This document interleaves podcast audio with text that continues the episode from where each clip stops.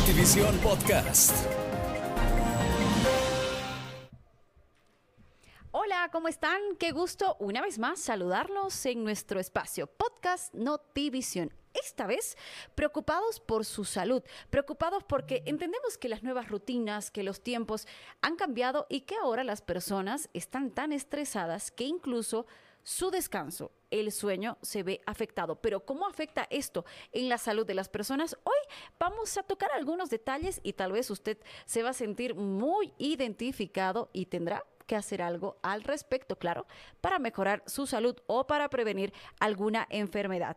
Se ha demostrado en estudios que las personas, mm, si no tienen la cantidad de horas de sueño suficiente, pueden ser más propensas a enfermedades. ¿Por qué? Las causas las vamos a repasar a continuación. Horas de sueño, no tener más posibilidad de eh, descansar, esto te hace más propenso a enfermarte tras diferentes virus a los que puedas estar expuestos. Por ejemplo, un resfrío común, algo muy normal, puede afectarte, claro, además la velocidad de la recuperación en las enfermedades. Es decir, a ver, te lo explico. Si una persona duerme bien, puede recuperarse o tener la probabilidad de recuperarse más rápido de alguna enfermedad, mientras que una persona que no descansa lo suficiente, pues no. Durante el sueño, el sistema inmunitario libera proteínas llamadas citocinas. A ver, algunas de las cuales ayudan a promover el sueño. Algunas citocinas deben aumentar cuando tienes una infección o inflamación o cuando estás estresado.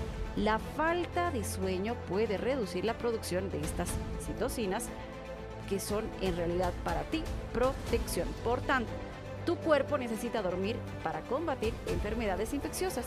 La falta de sueño a lo largo también aumenta el riesgo de la obesidad y te lo vamos a explicar más adelante. Diabetes, enfermedades del corazón y los vasos sanguíneos. ¿Cuánto sueño necesitas para reforzar tu sistema inmunitario? Vamos a repasarlo un poquito eh, por edades, si vale el término. La cantidad óptima de sueño para las personas mayores o para los adultos es de 7 a 8 horas de buen sueño por noche. Luego diremos que es un buen sueño y que no, porque muchas personas dicen, sí, sí dormí 6, 7 horas, pero no me siento descansado, claro, porque no fue un sueño óptimo. A ver, los adolescentes necesitan de 9 a 10 horas de sueño, sí, por la cantidad de energía que ellos exponen diariamente. Y los niños en edad escolar 10 o más horas de sueño. Por eso las mamás siempre insistimos en que la tardecita los niños deberían hacer una pequeña siesta. De todas maneras, más horas de sueño no siempre es lo mejor. Para los adultos, dormir más de 9 o 10 horas por noche puede producir sueño de mala calidad, por ejemplo, dificultad para quedarse o mantenerse dormido. Los problemas del sueño constituyen una epidemia global que amenaza la salud y la calidad de la vida de más del 45% de la población. A ver, y este es un estudio que ha realizado la Asociación Mundial de Medicina del Sueño. Dormir bien es uno de los tres pilares fundamentales para gozar de una buena salud, además de una dieta equilibrada y por supuesto el ejercicio, la actividad física que es muy importante. A ver, la duración, la duración del sueño, lo suficiente para que estemos descansados, es decir, la calidad del sueño, la continuidad. ¿Qué pasa? Hay muchas personas que si bien tienen un tiempo prolongado del sueño, lo que sucede es que se despiertan muchas veces o varias veces durante ese espacio de sueño y eso genera que no descansen bien, que no tengan ese sueño reparador. Profundidad, el sueño debería ser lo suficiente profundo para que sea restaurativo. Claro, ahí Incluso ingresa el problema de las personas que roncan. Sí, las personas que roncan generalmente no tienen el mejor de los descansos. Hablemos ahora de eh, estas algunas formas en las que el dormir poco puede afectar a la salud. Por ejemplo, la mala dieta. Sí, se lo habíamos mencionado. El tema de la obesidad, la diabetes tienen que ver con esto. Un tercio de la gente come mal cuando duerme poco. El motivo lo explican los expertos y dicen que solemos comer alimentos poco saludables y por eso la falta del sueño está vinculada al aumento del peso. Bueno, eso es lo que dicen y esto puede generar mayor propensión para que las personas o sean obesas o que incluso puedan tener diabetes, claro, debido a la mala alimentación.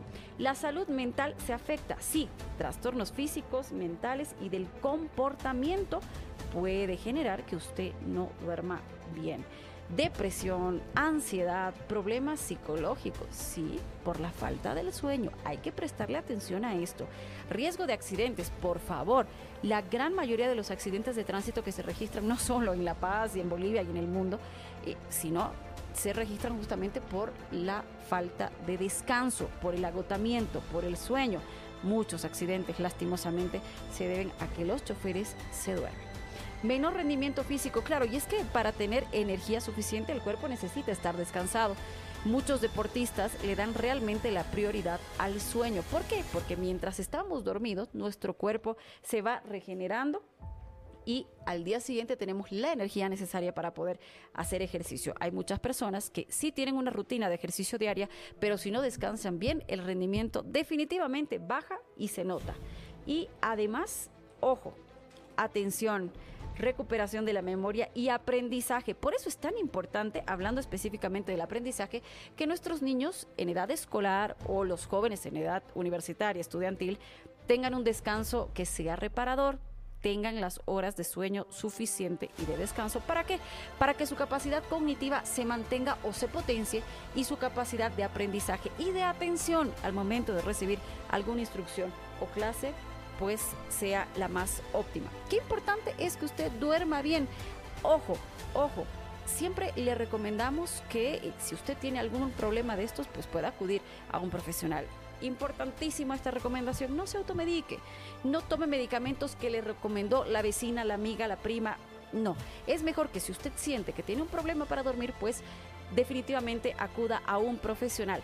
Ahora, de que hay recetitas un poco más caseras que le podrían ayudar, sí, definitivamente.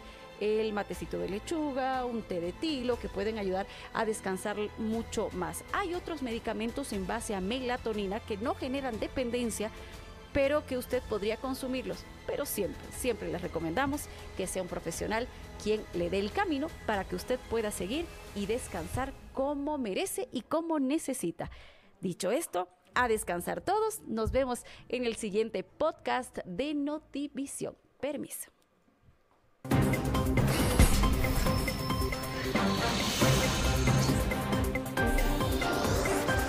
Notivisión Podcast.